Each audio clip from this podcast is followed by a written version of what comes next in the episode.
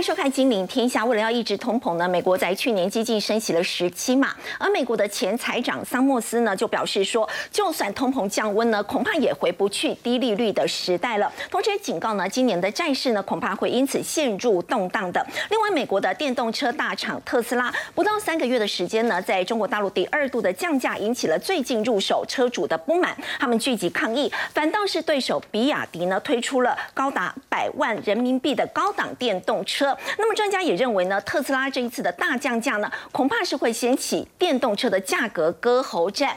另外呢，台股在今天大涨了三百七十八点，在台积电的领军之下呢，半导体族群可以说红光满面。那么最近半导体股呢是利空不太跌，股价是准备要触底反弹了吗？另外像是半导体的 ETF，在这个时间点适合做切入吗？我们在今天节目现场为您邀请到资深分析师陈威良，大家好；金周刊顾问林宏文，大家好。会是专家李奇展，大家好；以及分析师纪伟明，大家好。好，我们先请教微良。现在世界银行市警说，全球经济呢，在今年会陷入负面震撼。而花旗也说，哦，这个美国的终端利率呢，恐怕呢最后会逼近百分之五点五，在五月之前。那么在去年，我们知道这个股市、债市都是走跌的，今年这样的情况会再上演吗？好，先来关心一下哦。世界银行呢，预计在明天公布全球经济展望报告。那么，世界银行其实它是一个相对有公信力的组织，而且哦，它所公布的报告，他所发布的经济预测，其实呢，全球的经济学家、投资机构，甚至我知道很多呢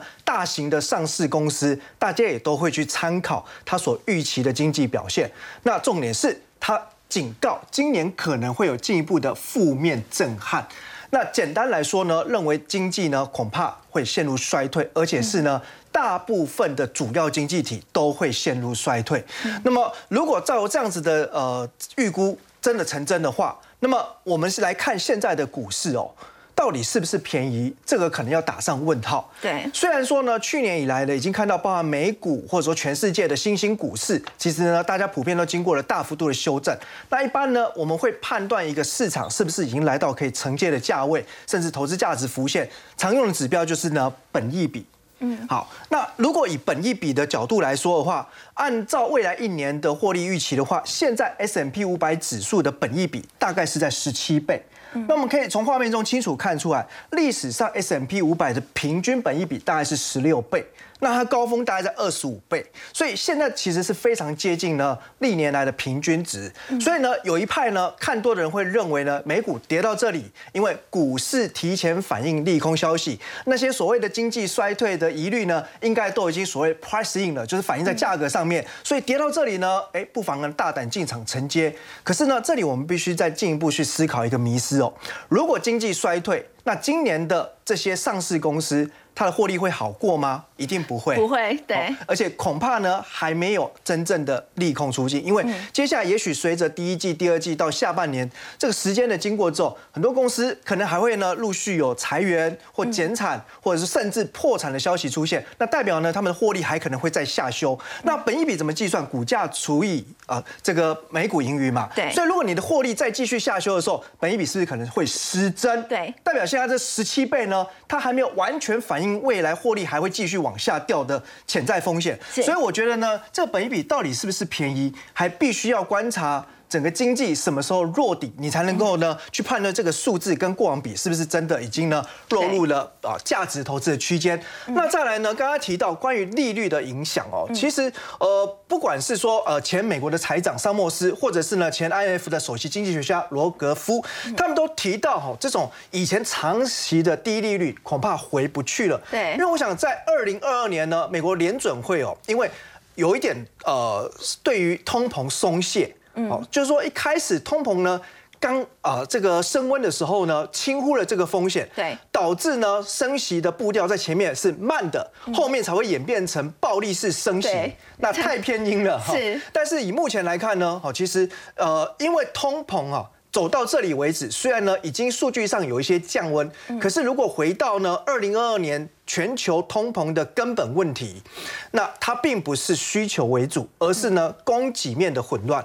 因为我们知道呢，物价一定是需求跟供给两端的影响。那所谓的供给的混乱呢，因为去年爆发了俄乌战争，所以影响到供给面。去球去年呢，全球尤其是中国在呃疫情爆发之后，风控的影响，那导致呢供给面也是呢陷入了瓶颈。所以这个原因其实还是会在二零二三年形成长尾效应，持续的干扰。那因此呢，如果今年的通膨虽然有降温，但是它形成高原期，也就维持在一个高于历史的长期平均水准，对，持续一段时间的话，那利率呢，其实很难回到过去那种低利率。所以可能还有人在期待说，如果之后通膨的问题解决了，我可能这个利率就会降到像之前这么样低，但现在看起来好像可能性很低。对，所以说呃，预期就是说今年可能。要看到降息的几率本来就是偏低哦，这并不是目前的经济学派的主流意见。那甚至还认为呢，哦，原本估计的五趴的联准会的利率的顶点，可能呢会更高。对，像刚刚提到的，包含了伦敦政经学院的经济学家，或者说花旗集团的执行长，他们都认为呢，哦，这个联邦基准利率可能要看到五点五趴。嗯，那代表就是说呢，哦，接下来这个经济哦会备受考验，因为呢，这高利率。其实会让呢，过去几年哦，因为很多国家，包含美国呢，大家的财政支出大幅增加，所以债务也堆叠上去之后，那么利率越高，这个债务的负担就越重，甚至对于一些呢体质比较脆弱的新兴国家，有可能会形成一些呃倒债的危机。那再加上呢，哦，其实资产的价格也会跟利率呢息息相关。如果呃利率越高，那过去有一些呢被高估的资产价格，包含房地产，甚甚至部分呃可能投机炒作的股价，它有都都有可能形成泡沫化破灭而呃比较明显大幅度的修正哦。所以我想其实哦呃目前呢全球的呃这个操盘手认为哦在二零二三年展望上面呢主要的投资方向有五大，第一个呢是日元，第二个呢中国股票，第三个新兴市场股票，第四个美债，第五个是美股。哎，那我不晓得呢。我们投资朋友认为，哎，这五个是不是你今年呢原本在你呃预计投资的范围或标的之内？哦，跟你的投资计划是不是吻合？那我觉得这五大投资方向哦，其实这里面有一些是算比较偏惊奇的。嗯，那我们首先来看一下日元哦，我觉得最主要是因为。美元在呃去年毕竟哦受惠于大幅度的升息，那跟各国的利差扩大。不过现在看起来美元指数哦已经慢慢的弯头往下，那甚至有些外资机构预期今年美元指数可能会跌十趴。那相对来讲，因为这个资金就会呢往外流出，那其他的货币有机会受惠，那日元将会是其中之一。因为毕竟呢，在去年底，日本央行的呃货币政策呢看起来也做了适度的调整。那再来第二个部分呢，则是中国股票。那这个有可能形成今年的惊奇，因为原本大家是相对看。中国经济会比较疲软的，不过呢，随着它的防疫政策大松绑之后，其实最近的外资机构都把中国的 GDP 开始呢陆续上修了，所以或许呢，随着呃它的。政策做多的力道哦，持续的加持。那中国股票毕竟它的整理整理的时间比较久，那位阶也比较低哦，所以今年或许有可能成为一匹黑马。那新兴市场股票哈，那简单来讲，它本来就是一个敢跌敢涨的市场。那只要呢没有出大乱子，就是不要发生我们刚才前面所讲的哦这种呃财政危机啦、系统性风险爆发的话，那新兴市场股票哈，举例来说，像过去发生亚洲金融风暴，结果呢，在一九九九年就是市场回温之后。MSCI 新兴市场指数一年就涨了六十四趴，接着在金融海啸爆发之后，二零零九年 MSCI 新兴市场指数一年又狂涨了七十五趴，所以去年呢很多黑天鹅，那今年如果没有更坏的消息，那新兴市场会不会也是呢在意外中窜起？这个也不妨持续去做追踪。美债是可攻可守哈，因为我想哦，我们先看哈，呃右边这张图表哈，是在。过去的四次升息循环，好，那我们去观察，呃，发现说债券的价格表现，它不用等到降息出现之后才开始起涨哦，嗯，这是非常重要的哦，因为过去如果大家去读投资学课本，都认为说，呃，因为利率下降，所以债券价格才会上涨，对，所以你要等到降息才是呢投资债券的好买点。那这边呢做了一个哦这个大数据的回测，什么时候是买点呢？你在升息倒数第四次之后。就可以买进了。那我再把它讲更简单一点，如果预期今年还会再升三次，嗯，那去年十二月联准会的那一次升息就是买点了，就是 倒数第四次，哦，这样大家听懂对不对？倒数第四次，好，然后呢，一直等到呢，它终于第一次降息这一段时间，好，停止升息不会马上降息，对不对？所以中间会隔一段时间，好，那就在这一段时间而已哦。债券的表现是如何呢？四次循环里面分别上涨十五点七 percent、八点一 percent、六点八 percent、十一点三 percent。嗯，这是债券哦，不是股票哦。还有，其中有两次都在一成以上，都在二位说。对，而且我们还没有算到，如果降息之后，债券是不是会继续走长多，会涨更多哦？所以光是这一段时间，也就是说，在今年。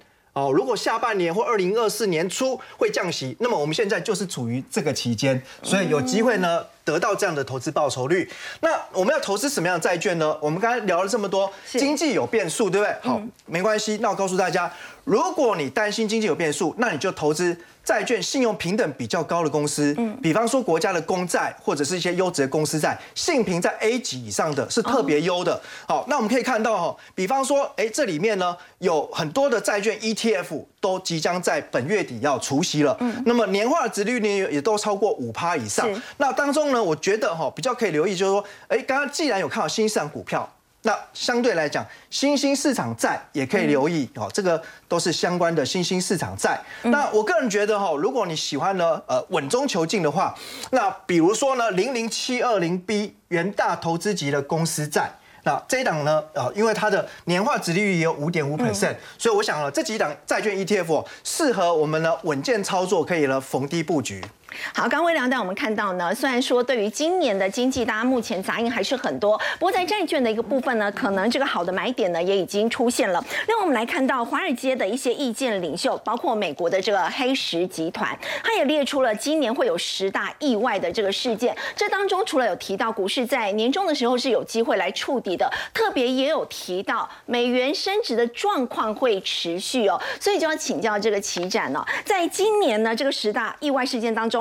目前还看好的是在美元的一个部分，不过也有法人他们认为说美元的看法是中性偏空的。那你在美元的部分你会怎么解读呢？好，那我觉得我们可以参考瑞士集团的概念啊，因为其实在联储会还有持续升息的环境下，那你要说美元很快的大跳水几率不太高。那但是呢，如果美元升上来，因为可能明年啊美国或者今年年底开始哎比较有明显衰退压力的时候，确实美元有可能会修正。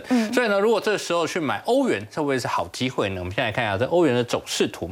好，那第一个呢，呃，我们先从走势上给大家看啊。其实欧元呢，基本上是走一个跌升后的反弹。反弹。那么谈多久呢？目前还不确定。为什么呢？第一个概念是，哦，我们这边有看到一个均线啊，这是季均线。嗯。那过去呢，季均线其实很明显啊，都是欧元的压力，是不是？碰到季均就被打回去，碰到季均被打回去。那这样的空头走势，在去年的十一月，就是美元开始转弱之后，空头走势结束了。哎。站稳到季金线上，那所以呢，接下来如果有回撤的话，是第一次挑战。那如果有回去有回撤，那能够撑住的话，那确实是一个欧元呃持续反攻的机会。但不过呢，因为它还没有挑战过，还不知道。那所以这边要怎么看呢？第一，如果它在走持续反弹的格局，第一件事情就是能够撑住欧元的季均线。第二件事情是，如果撑不住季均线，你至少要维持住一个底部持续垫高的格局，见底底部垫高、垫高、垫高、垫高上来，这样的格局要能够延续。所以呢，也就是撑。这一块哦，大概是一欧元对一点零二美元这个地方。那如果能够撑住，配合欧洲央行讲说，哎，其实我们接下来这个升息循环不过就到一半而已，大家还可以有期待，或利率还有提高的概念。那所以如果假设，哎，真的到第二季，这个联准会已经到了升息到底了，可是啊，欧元区还可以升息到第三季，升息到年底，那经济下滑的幅度没有想象中那么糟糕的话，那确实是欧元是有机会往上走高的。那非美货币呢？如果说像是日元啊。还有在人民币的部分呢？好，那哦，日币这边我比较保守一点点啊，为什么呢？大家觉得他们的央行好像态度对，已经要转向了。对，那我先跟大家讲概念哈，为什么会觉得央行要转向了？有两大因素。第一个呢，是不是讲说，哎，这个黑田把他们这个债券的波动区间放大了，原本是例如说正负零点二五，那扩大到零点五，大家觉得为了升息做准备。那这件事情我认同哦。那第二件事情是啊，在两个星期前，这个他们目前的总理那讲说，哎呀，其实之前。这个日本政府说要把呃，这个日本的通膨年增率啊，发维持在两 percent 左右。那目前已经冲过去到三 percent 了，都三 percent 了。那所以呢，或许我们接下来要来调整的机会。好，那这边大家有个疑虑哈，你想哦，如果我假设一下，我们的目标原本是要通膨控制在两 percent，那现在已经到了三 percent，我要取消通膨控制两 percent，那正常会什么？把它往上拉高嘛，对不对？因为往上拉高，我就不用调整货币政策啦，对不对？那如果我要往下调，调到一 percent。那你是不是要赶快升息？对，有点快嘛。那你那么快要升息了吗？对，所以我觉得。今后如果要调整，那当然啦，这个最后还是这个呃他们自己政府决定，但是有可能是往上调。那在往上调的情况下，日本央行就没有那么快的升级压力哦，那有可能这个趋势就会开始转换喽。那配合上走势来看啊，大家了解一件事啊，呃，这个是美元对日币的日 K 走势往上，因为是美元对日币是日币走贬哦，美元走升。那近期确实在这几个月日币是有开始走升的。对。那概念上呢，其实也很简单，这边一样是我们提供的这个季均线。你可以发现，过去它其实什么碰到季均也是往上，碰到季均也往上，它过去变支撑。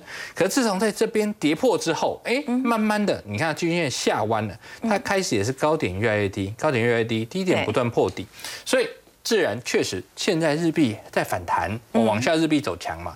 可是呢，它一样还没有经过回去测试一下这个季均线能不能够成为日币走升的支撑。所以呢，比较好的情况下是，哎，在这边震荡一下，然后配合一下这个，例如说股市的反攻，那啊，这个市场变得比较稳定，没有这个所谓的去杠杆机、去杠杆资金涌回日币，那呢，回来慢慢往上挑战，看一看这一块，大概大概是一美元兑大概一三零，接近一三零左右的日币的时候，那。这现在是一三零，大概往它往一三八左右去测试。那如果测试不过，基本上就是什么啊？接下来就是日币持续往下走升。那如果能够冲过去，哎，就表示其实日币还是走贬的格局。嗯。另外，在人民币的部分呢，在今年有没有机会？如果随着他们解封的话，啊，我觉得人民币这边是没有机会的。嗯。但是我先跟大家讲，现在不要急着买。啊。啊？为什么？因为虽然它有可能走升，但不是你随便买就会赚钱的嘛？为什么？因为已经升值一大段了。哦，如果今天它今天还是在，例如说啊，以美元兑七块人民币附近震荡，哦，那你去摸底是可以的，因为今天它就在这边盘整很久嘛，那往下破位之前你去买是合理的。那我们先从比较长线的走势看起来，事实上呢，这边一路边边边贬贬到一美元兑七点三二七人民币这个价位呢，其实是二零零八年以来人民币最弱的时刻。是那。后来随着疫情开始，这个呃，随着他们开始解封后，事实上人民币也开始走升。那尤其是在这一段整理完后，那这一段的走升代表什么？其实外资对于中国整个上半年的。这个期待是很大的，为什么呢？因为大家可以看到，像我们说疫情是不是持续在扩大当中？至少中国是。那在这样情况下，过去的经验大家都知道，确实在疫情刚在这刚解封的时候，疫情会快速扩大。是。但是只要能够撑过这一波，那或许比较乐观的估计，到了一月中甚至二月中左右，那这个疫情就可以开始消减下去了。那接下来的是什么？中国被压抑了三年的需求，如果能够一下子爆发，你看被压抑了三年。那弹簧被压那么紧，那你忽然把它松开，是不是弹很高？弹很高。对，弹很高的情况下，就像黑石也觉得，哎，今年它的 GDP 年增率有可能往五点五甚至更高的方向走，那需求会复苏，那股市因为。中国股市也是倒在地上很久了吧，那 至少来一波反弹，所以呢，外资确实也是涌入的。所以在这样的情况下，我认为确实人民币是有机会走升，但是因为已经升一段了，那你马上去追的风险比较高。那看一看能不能什么，哎，稍微回弹一点点，然后例如说到六点九，甚至接近七来去买，会是比较安全的时机点。好，那台币呢，有没有机会可以这个看到前坡的高点三十块四的这个？呃，我认为有机会的。那我们现在看台币好，在这边，但是美元对台币的日 K 走势。那大概是从去年的第呃是第三季，就七月一号开始到现在，今天啊，今天收盘刚刚看一下啊，大概是接近三十点五左右的价格。好，那这边有个疑疑问喽，就是接下来在前面这边有个三十点四七八，会不会冲过去？那我认为是有机会来挑战的，但是有一个有一件事很重要，就是股市能不能续涨。哦，因为其实我们可以看啊，这个台湾交易指数在这一波反弹来说，对啊，目前的压力是还没有冲过一万五千二嘛。那如果我觉得如果可以过高，其实台币过高的几率很高。哦，主要先看台股啦，有没有办法先冲过去？对，但是但是也有可能是资金先涌入。嗯。推动了台币冲到，例如说三十点三之后，哎，大家觉得哎，确实啊，这个热钱回来了，那一鼓作气再把台股台台股冲上去。但我觉得它有可能是相辅相成的状态，但是我认为他们两个会联动的往上走。那今年确实是有可能看到，尤其最重要的是，大家准备要开始布局什么红包行情吗？对对啊，红包行情总不能过完年才布局嘛。那当然，如果现在预先布局，当然是有机会。不过呢，有一件事很重要啊，短线上一直在，例如说这边的大概是三点四三，上面呢大概是三十点八左右，这个区间盘整。所以呢，在目前这个区间盘整的时候，如果你想要买美元。因为你想要便宜的状况买美元嘛，那当然是什么？越接近在三点四，然后呢，你看看有没有可能啊？结果后来股市涨不上去，那美元往上冲，哎呦，这时候你投资美元会赚钱。但如果呢，哎，一下往上破下去了，就有机会再回到这边，大概是年呃去年年中左右，接近三十左右的价格。那如果来到这边的话，就是台币偏强的格局。那但另一点呢，有可能用美元指数走升来发动。那我们来看下这是美元指数的日 K 走势。好，那其实美元指数呢，你可以看到这边有一条是。季均线，那我们其实在这几个货币上都可以看到季均线蛮重要的。一样，这边指数你可以发现，它一样都是原本的支撑，支撑啊，要在这边破位下来了。所以呢，美元指数确实现在是这个修正、期待反弹的格局。那有机会用一个方法，就是美元指数自己先打底上来，那转强之后，去带动着美元走强，那把台币拉贬值下去，这也是有可能的。但是如果哎。美元指数破位下去哦，那有可能台币在这边就会走升了。所以呢，国际的资金它确实还是在看着台股跟看着美元在走。那如果台股表态有往上走强的机会，那这自然什么往下看到三点三的机会也就会开始出现了。好，另外我们来关注的是在这个价格战的一个部分，这是来自于在电动车产业，哦特斯拉中国在三个月之内，结果呢是降价两次，引发了很多这个车主的抗议。要请教伟明，这个对手比亚迪反而是推出了一个高档百万人民币的电动车，现在双方竞争的意味非常浓。那其实我们可以看到，说特斯拉在中国这个地方采取的是降价的一个策略。那为什么会降价？最主要的原因就是因为他们的库存开始慢慢的提升起来了嘛。这一次的降价幅度非常的大哦。以 Model 3来讲的话，现在已经降到了人民币二十二点九九万，你就可以入手了。那么我们跟大家稍微讲一下历史。其实特斯拉在最早是在二零一九年的时候，二月一号开始上线。那 Model 3当初进场的时候，你那个落地价最基本你要花四十万人民币，高配满配的。话你要花到六十万人民币，所以对比现在二十二点九九万，你会发现这个价格已经达到非常非常的便宜。所以我们换算成台币，你大概只要一百零二万，一百万再多一点点，你就可以买到一台特斯拉。那其实我们可以看到说，特斯拉在中国它有经历过一个叫做产能爬坡的时期。二零二零年的元旦，当时中国的这个上海超级工厂，特斯拉在中国上海的超级工厂开始投产，所以我们就看到特斯拉的价格一路掉，一路掉，一路掉。然后呢，我们到了第三个阶段，就是产能过剩的。阶段才能过剩，就是因为你看到特斯拉卖的这么好，电动车是一个新的趋势，中国就有很多的电动车厂开始加入了嘛。对，这个时候就会开始所谓的销价竞争。那么销价竞争完以后，再加上说，哎，大家开始买得到车了，那你现在下游的库存开始慢慢堆积起来，所以我们就看到了说，特斯拉在这个地方的价格就会降到像现在这个样子。那降价会有一个问题，你之前买的这些车主，哎，我们按照特斯拉过去的历史来看哦，只要每一次降价，它不是只有这一次降价，它在过去就有多次的降价经验了嘛？对，每一次只要降价，很多车主他觉得我才刚买车，我就大亏啊！哎，奇怪了，为什么我才我我花一百五十万买，结果你现在给我降到一百零二万？对，对不对？所以心理上面觉得不平衡，他们就干嘛？跑到交付中心开始去维权。什么叫维权？我要维护我的权益。当然，我们从历史经验来讲的话，特斯拉从来没有给过他们补偿。那为什么中国人会去做这样的动作呢？因为心里会比较舒坦嘛。我去那边骂骂，我心里。也比较开心一点嘛，所以你看他们在抗议的时候干嘛？拿走车，哎，店里面的礼品、零食，我全部能我能拿的都拿。哦，其实至少会觉得拿到一点补偿，拿到一点补偿嘛。但是其实我们要跟大家讲的是，特斯拉在过去它不是只有降价，它不是一路降，它在中间的过程里面也会调升售价。可是，在调升售价的时候，我们不会看到这些中国的消费者去那边维权说啊，我要来给特斯拉补贴，我要还钱给特斯拉，不可能嘛。所以，我们其实看到这样子的状况，在未来一定还。还会一而再再而三的发生。其实也不止在中国降价，它日本、韩国也都降价。没有错，它其实在日本跟韩国也都在降价。那其实为什么它会采用这样子的定价策略？除了我们刚才讲的下游的库存问题以外，另一方面是因为生产成本也在降低。那特斯拉它只要维持固定住的毛利率以后，它就会把这样子的成本反映在他们的售价上面。因此我们看到它在日本降价，在南韩降价完以后，Model 三跟比亚迪去年七月推出的这个 Seal，哎，大概只贵它一千美元而已哦，哎，你就贵一点点而已。对。那今天我们有一台特斯拉，有一台比亚迪，我我们价格差不多，我们当然会想要选特斯拉嘛。对。对不对？所以因此现在比亚迪面对到的就是一个价格战的竞争。可是我们要看哦，在中国新能源车厂里面的销量前三，第一名就是比亚迪嘛，再来第三名是。特斯拉第二名是上汽啦。我们以年增率来看的话，其实比亚迪的销售量成长非常的快速哦，跟去年的同期比起来是翻了两倍，是增加两倍，两百二十点九，是增加两倍哦。那特斯拉的话，所以这个销量其实也是不错，五十九 percent。可是我们可以看到是说，它以整个销量销量的负诶。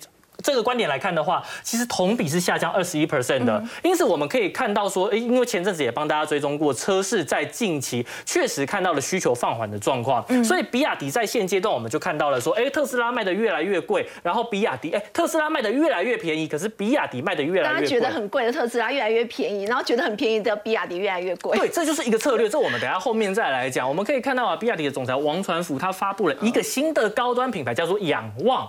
那么这个仰望 U 八呢，它呢？售价说了是百万人民币起跳，所以价格也要仰望。那价格也是仰望。哎，在中国，你要超过百万人民币起跳的车子，只有宾士的 EQS 跟保时捷的这一个 Taycan。那我们可以看到说，为什么他会用这样子的策略，就是避免陷入打价格战的这个样子恶性循环，往高端的市场去走。那高端的消费者他们有相对大的消费弹性，所以他们一样可以消费。而我们可以从股价来看的话，以二零二三年初，我们现在看到全球前二十五大的车企的话，大概只有。比亚迪跟印度的马恒达这两间中诶车企，他们的股价是出现增长的，所以在比亚迪在一片全球的这些汽车股票跌的稀里哗啦的情况之下，比亚迪的股价居然在缴诶，在过去一年里面缴出了一个相对亮眼的成绩，一定有它的意义在。所以，我们从股价的方面来看的话，为什么这一次特斯拉在跟呃所谓的比亚迪在打价格战？我们给大家一个结论：谁输谁赢还不知道。特斯拉在打价格战不一。定会输给比亚迪哦，关键就在于毛利率。为什么？我们直接从财报来看，我们先看特斯拉。特斯拉其实毛利率一直都维持的很不错嘛，对不对？那我们可以看到，两到三成的左右的毛利率，两到三成的毛利率在汽车产业里面是一个非常高的哦。特别是在它今年 Q1 的时候，甚至一度逼近三十 percent。对，所以它的毛利率会这么高，就代表它在未来还有降价空间。这个请大家要记住。那么我们来看到比亚迪的部分的话，其实它的毛利率啊，在今年哎，在去年第一季的时候，甚至掉到十二 percent。为什么会双方差距这么大？在毛利率的部分？对，问到关键了。为什么毛利率会差这么大？最主要的原因，第一个，我们先来讲比亚迪，它的劣势在哪里？它是采用所谓的垂直化的生产一个供应链。什么叫垂直化？它所有的零件都跟自己拿，它电池也自己做，它里面的车用零组件也都自己做。那你在自己做的情况之下，你就没有所谓的成本竞争压力啊？那别人便宜，我还是可以用自己家的工厂嘛？对，对不对？所以它是一个非常封闭的生产环节，那它成本自然就降不下来。再来第二个是比亚迪，它有非常密集的劳动需求。什么叫密集的劳动需求？它有很多东西都是用人来做的。它在做电池的时候。后他是怎么样去买国外这些高阶车厂的电池包回来，人工拆开来再自己组装回去？所以你人力的需求这么高，那你中国的劳动力成本又在上升的话，当然对它的毛利率也有影响。对，所以这个是第二个它面临到的问题。那我们回头来看特斯拉到底强在哪里？还记得它有一个叫做一体式的压铸件吗？它把七十个车用的零组件变成只要一次啪就出来了，所以。这这个一次性的压铸件就导致了它的毛利率，它的成本可以降得非常非常低，毛利率就可以变得很高。另一方面，它也进行了所谓的几乎是全自动化的生产，所以没有人力成本的问题啊。那么我们还要看到的是，其实特斯拉它一直在使用的是什么？上海超级工厂完以后，跟中国去买了很多当地的零组件，所以它又有成本的优势。这些优势加起来以后，就导致了它的毛利率空间非常的大。那最后我们要来讲一下，说为什么我们刚刚讲说这个价格战谁输谁赢还不知道？因为过去。特斯拉先进入中国市场，卖的很贵，是一个高端品牌。可是后来比亚迪这些新能源车出来以后，开始怎么样低价竞争，希望可以把特斯拉打死。现在呢，哎，当市况不好的时候，它毛利率很高，它毛利率很低。现在特斯拉开始打价格战，用其人之道还治其人之身，开始去打比亚迪这些车厂。它有降价空间，它没有降价空间。所以我们在未来如果看到特斯拉真的要继续把这个价格战打下去的话，谁输谁赢这件事情还不知道哦。所以如果说特斯拉现在打价格战的话，它很有可能也是有机会可以追上比亚迪嘛？对，确实我们可以看到特斯拉如果在这边打价格战的话，它的销量以量换以价换量。所以当今天特斯拉它有办法把利哎这个价格降下来了，我们说过了，今天同样价格的特斯拉跟同样价格的比亚迪，我们当然会比较想要去选特斯拉。因此这个东西确实在未来有机会。好，伟明刚刚在我们看到是特斯拉跟比亚迪一个情况。不过我们说到特斯拉，原本大家觉得这个执行长马斯克流年不利，跌落全球首富的一个宝座。反观比亚迪的董事长王传福呢，现在带领公司，他们现在已经是跃升了中国大陆的能源车的一哥。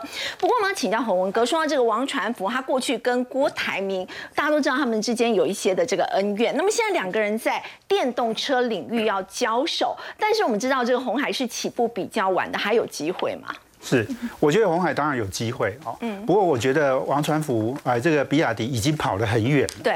刚刚我们在讲 Tesla 降价，其实 Tesla 降价基本上就是已经比亚迪已经逼到它的呃这个呃这个销售量的冠军了嘛哈。那我想你如果是第一名，第一名是很重要的，因为你第一名呢，你可以有市场的定价权，你也可以有这个采购量大嘛哈，你可以你可以降低成本哦。所以我我想就是说。呃，郭台铭跟王传福哈，我们如果讲哈，他们其实已经打了二十几年了哦。那这个他们从手机打到电动车哦，那手机如果那个战争哈，我们可以简单讲，就是说郭台铭其实是大赢呃这个王传福啦。哦，因为当年呢，这这个我想红海第，因为他跑起跑比较早哦。那另外就是说，呃，这个比亚迪切入这个手机代工哈，基本上它也是呃等于是全盘抄袭。呃，红海的哦，所以他们那时候曾经二零两千年呃这个中期的时候，有四百个红海的员工跳到比亚迪去嘛，哦，所以那时候然后很多东西都是抄红海的哦，所以其实郭台铭对王传福是非常生气哦，也告他哈，但是没有什么用了哈。那而且还有一个哦，二零零八年哈，巴菲特还投资了这个比亚迪，对，那郭台铭那时候更生气哈，他他那时候还写信给。这个巴菲特说：“你怎么可以去投资一家哈抄人家的公司的好这样的一个股票？”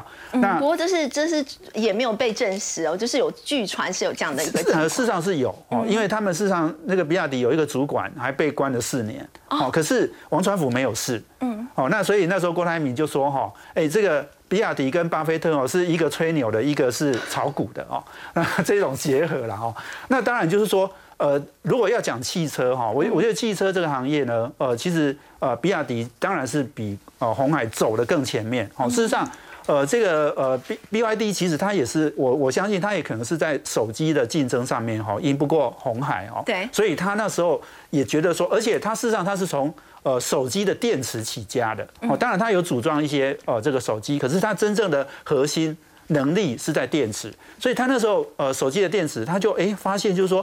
诶，如果电那个车子用呃用用那个电池哈，那它是不是能够发展？所以事实上，它它的这个呃电动车它是布局非常早。事实上，它在二零零三年并了一家叫秦川汽车哈，是大陆的汽车公司。然后它从传统的油车切入之后，它就很快就切入到呃电动车的这种呃电池。好，那呃它也发展的其实是当然这这很多年，然后那它它是这个熬了很久才上来的。哦，那所以其实我们有时候在讲，就是说哈，呃，我们说大鱼吃小鱼嘛，哈，但是其实比亚迪哈是快鱼吃慢鱼，哦，快鱼吃慢鱼，就大鱼吃小鱼这种行，这种你如果坐在手机哈，就是郭台铭吃掉比亚迪，是因为它规模大，规模大，对，对。可是，在汽车这一块呢，我觉得是快鱼吃慢鱼哈。那那比亚迪呢，它这个因为它布局的速度、脚步都很快，而且呢，它事实上我们现在看到它是很多商用车嘛，哈，可是它其实它真正切入哦，是从呃这个电动巴士开始的。事实上，它的电动巴士哈，呃，已经在欧洲、在日本、在美国哈，它都市占率都是第一名哦。它甚至在日本电动巴士的市占率七十趴。所以它那电动车当然是它的规格上面比较没有要求这么高哦。那那而且它的充电也比较容易，因为它都回到那个总站然后去充电嘛。那不像一般商用车，你可能会开到很晚哦，然后你那个充电就比较麻烦哦。那我想它从电电呃这个巴士，然后跨足到这个呃商用车，商用车这一块呢，事实上它从去年开始哈就已经开始在进军全世界，而且它走的都是这种国际上哦这种呃。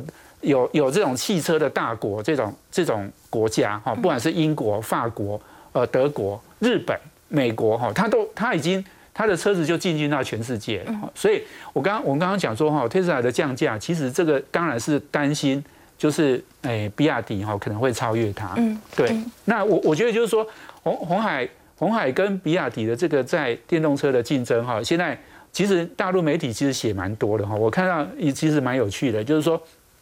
他他们在讲哦，就是说，比亚迪它其实已经到了世界的等级了。好，那刚刚讲了，它它不只是呃电动车嘛，它它的这个电池它也做得很好嘛。对。哦，所以它是一一个呃一个垂直整合的一个体系。哦，那他们他们在讲就是说，红海呢，呃，要切入这一块呢，它其实呃它的它的布局时间当然是比较晚。嗯。哦，我想是应该是在刘阳伟接董事长之后比较积极在在布局嘛。那大陆媒体看。红海呢的布局呢，他们常常也在写哈，他们他们找到呃这个玉龙哈，那这个呃纳智捷哈，那他们就在讲，因为纳智捷事实上在大陆哈做的并不好嘛哈，所以他们就觉得说，哎，这两两个哈这个手下败将哈，那两个人的合作能够成功吗？哦，那我我觉得这个其实很有趣，就是说，其实媒体哈也都很爱国，就是说大陆的媒体哈一定是比较支持比亚迪的哈，那当年。那个郭台铭在告这个王传福的时候啊，我觉得，哎，台湾的媒体哈也比较支持红海了哈，因为那因为那个时候你也的确你发现到，就是说这个比亚迪真的是有抄袭嘛，嗯，但是他事实上没事，而且，哎，这个呃一路啊很顺利的，然后那个过关斩将哦，所以好像官司就有点不了了之，官司就没有了，后来就其实。郭台铭生气也没什么用。嗯，好，不过我们稍后回来要来关注的是，在网通，在今年大家觉得这个科技股在从去年二零二二年开始就承受不少的压力，但是呢，网通厂在去年确实可以大丰收。我们先休息一下，稍后来了解。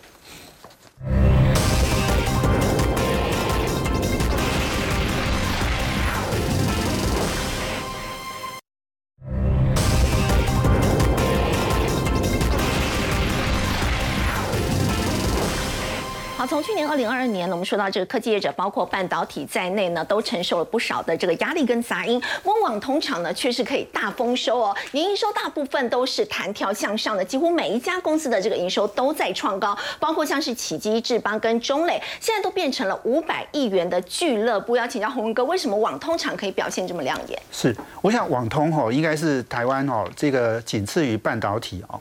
非常呃，在应该说在美中的对抗里面哈，算是占到比较多好处的。哦，好，那呃，为什么呢？因为美中对抗的受惠者嘛，应该是哈，因为二零一八年那个川普呃总统他开始打这个这个开始对中国哦苛征一些呃关税的时候哦，实际上他那时候也要求就是说网很多很多大客户哈要求网通厂哦不能在大陆生产，所以其实网通的产品是最早从大陆移移出来的。哦，好，那另外当然还一大那大家很清楚嘛，因为网通产品牵涉到的就是比较多的是机。机密嘛，对，然后可能也牵涉到国防等等，哈，一个安全的疑虑上面。那所以这件这个这个行业当然受惠就比较多，哈。所以其实我们在讲说，哈，台湾有这个护国群山，哈，其实不是只有半导体，我觉得网通应该也可以算算上其中一项了，哦。嗯。那刚刚讲就是说，其实你看哦，去二二零二二年，其实有很多公司的营收啊什么，其实也也都衰退，哈，也都蛮明显的，哈。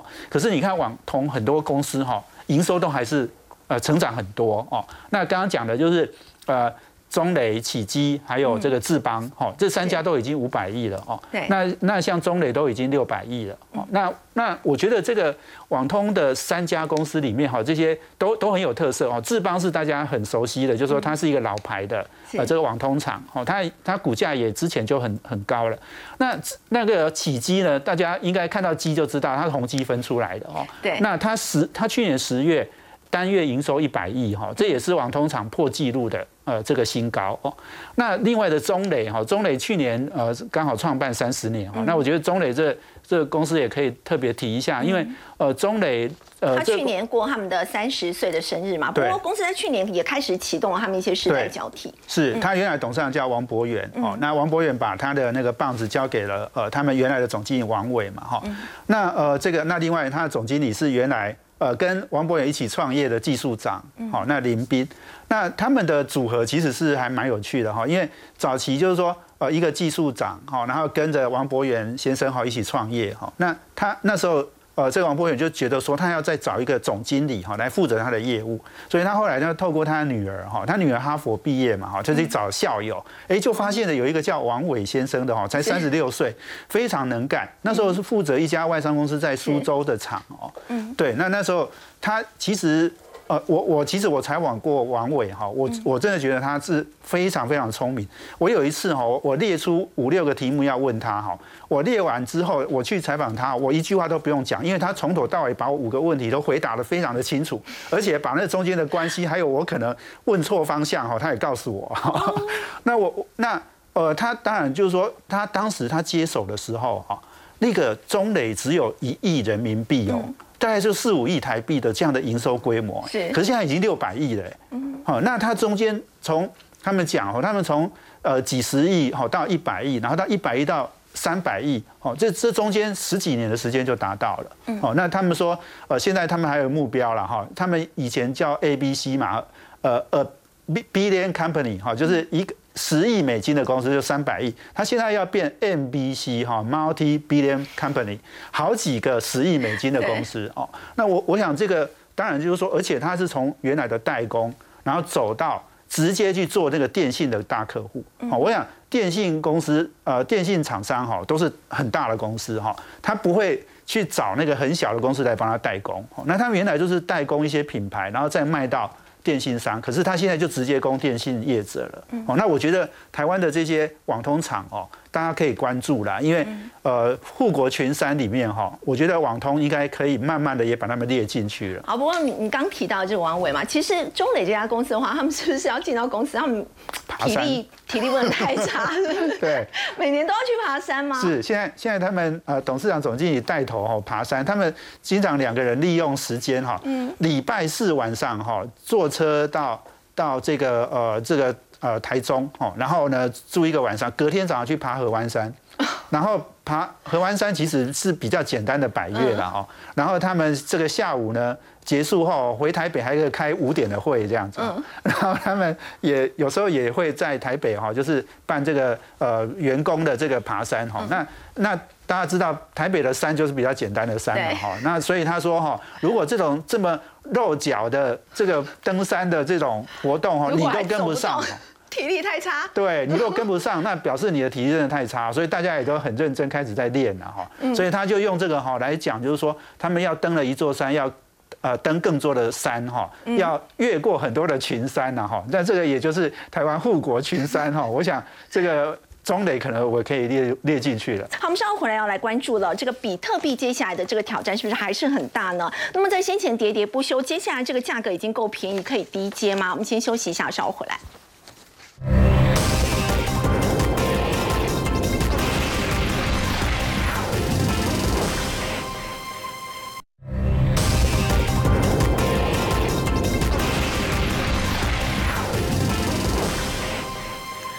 币的破产潮不断，现在美国的金融监管机关呢，也首度针对加密货币发联合声明，警告银行业者一定要注意风险。所以要请教齐展，今天比特币这个价格已经够便宜了吗？可以低接吗？好，那我觉得已经够便宜了，但是还不要还不要接。对，其实因为可能看不到底部啊。为什么呢？我们讲两个概念。第一个哦，其实呢，美国它是属于一个金融监管很相对开放的一个地方啊。它比较概念是你有一些新创的产业呢，你就自己先发展吧，等你大到危险的时候，我再监管你。那哎。这表示什么？他发版联合声明就表示他已经看到市场有点危险了，告诉很多金融机构说，哦，如果你帮助这些金帮助在做这个交易所做不管是法币的出入金，或者是帮他们换现金，或者抽他们存款，你要小心啊，他们有可能会因为忽然倒闭的关系，导致你的资产要快速流出。那这边也可以看得到，有一间大型也不算特别大型啊，一个银行，它已经在加密货币交易所跟产业上边布局了超过十年了。那呢，其实它股价一路下跌啊，这边说接近腰斩，是去年腰斩的，其实它跌更多。那呢，宣布裁员，为什么呢？光是去年的第四季，客户就提醒了八十一亿美元出来啊，那逼迫公司出售资产，因为呢，很这是美国的，你这些加密货币存在银行里面啊的的这资金呢，其实是不用给他们利息的，所以你就有一大笔钱可以乱投资啊，就发现哎，糟糕啦，大家把钱领出去，实际上必须把这些乱投资的东西就卖掉，那可能会亏钱啦，所以亏了七点。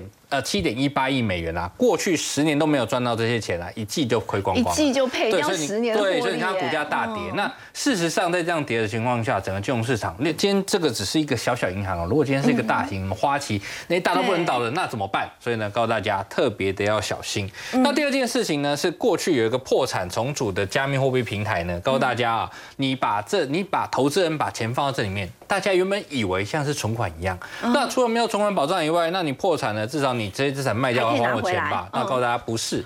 事实上呢，拿不回来啊。之前它的使用者条款就已经告诉你啊，你把钱存进去，这些户头的总共四十二亿美元，你存进去就算是他的了。所以呢，是他的财产哦，不是你的。那他所谓的一个无担保的债权。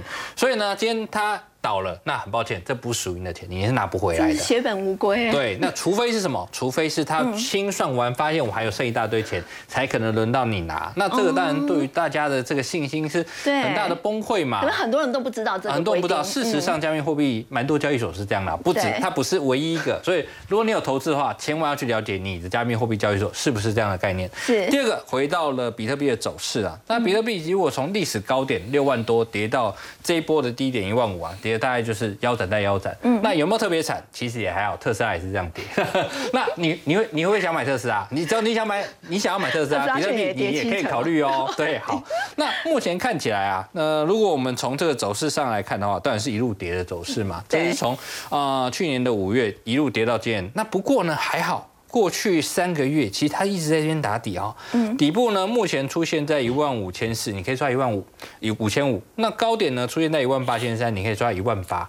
所以如果在这个区间整理的情况下，那你可以抓什么？低点不破去投资。那过高你可以再加码。那不然就是什么？你接近高点就把它卖掉。这是一个。简单的短线操作策略，但是要特别提醒大家一件事啊，千万不要大部位资金来投资。如果你今天是一个手上你你属于一个积极投资人、积极型投资人，你拿你的资产可能一到五 percent 来去投资，如果机会哎冲上去一样回到六万美元，你当然可以赚很多钱。但是毕竟什么，它如果再跌下去再破底，那当然这风险还是比较高的。好，刚刚提展呢，我们看到虽然这个比特币的价格已经跌得很深了，但目前呢还是操作上呢要先保守一些。另外，我们稍后。也要回来关注的是半导体族群是不是也准备要触底反弹了？那我们先休息一下，稍后回来。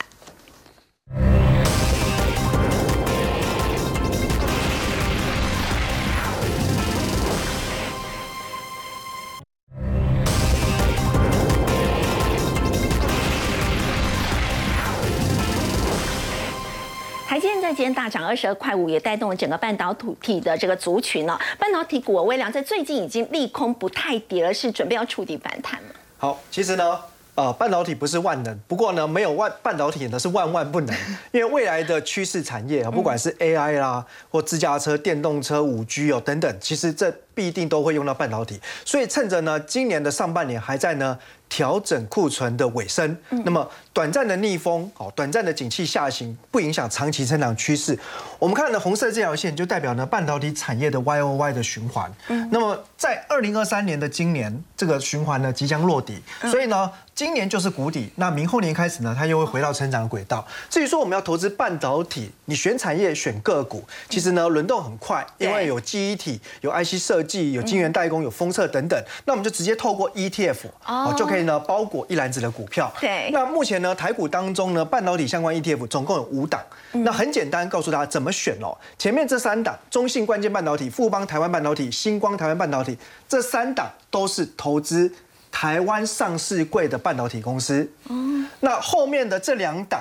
则是投资美国股市的半导体公司，好，所以这个你就可以先分清楚。那再来，当然你可以考虑呢，看一下规模的大小。如果说跟真的规模太小的，可能就要哦注意流动性会比较差。那我个人认为呢，你可以看到像中信关键半导体跟富邦台湾半导体，因为他们成立的时间相对也比较久一点了，哦，大概都有差不多快要两年的，这这将近两年的时间，再加上规模也比较大一点。那加上呢，年初以来，哎，其实也都缴出了正报酬。对，那所投资的公司呢，都是大家所熟。悉的台积电啊，联发科、联电、日月光啊，联永。二十几趴的这个占比。对，所以我觉得这两档呢，可以优先列入选择。不过如果你本身就已经常常在投资台湾的电子股，那或许你可以挪一部分资金，反而做好资产配置，去选择呢以美股为为主的这些呢国外的半导体。